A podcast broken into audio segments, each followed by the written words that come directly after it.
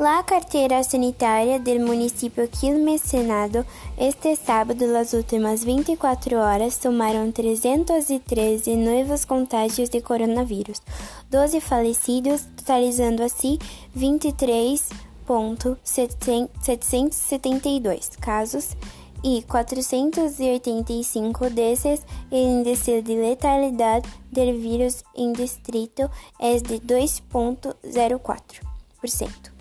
Alter Brown. A Secretaria de Saúde do município de Almirante Brown informa se registrabilidade de, de 16.509 casos positivos de coronavírus, notificado por la Sanitária Nacionalidades.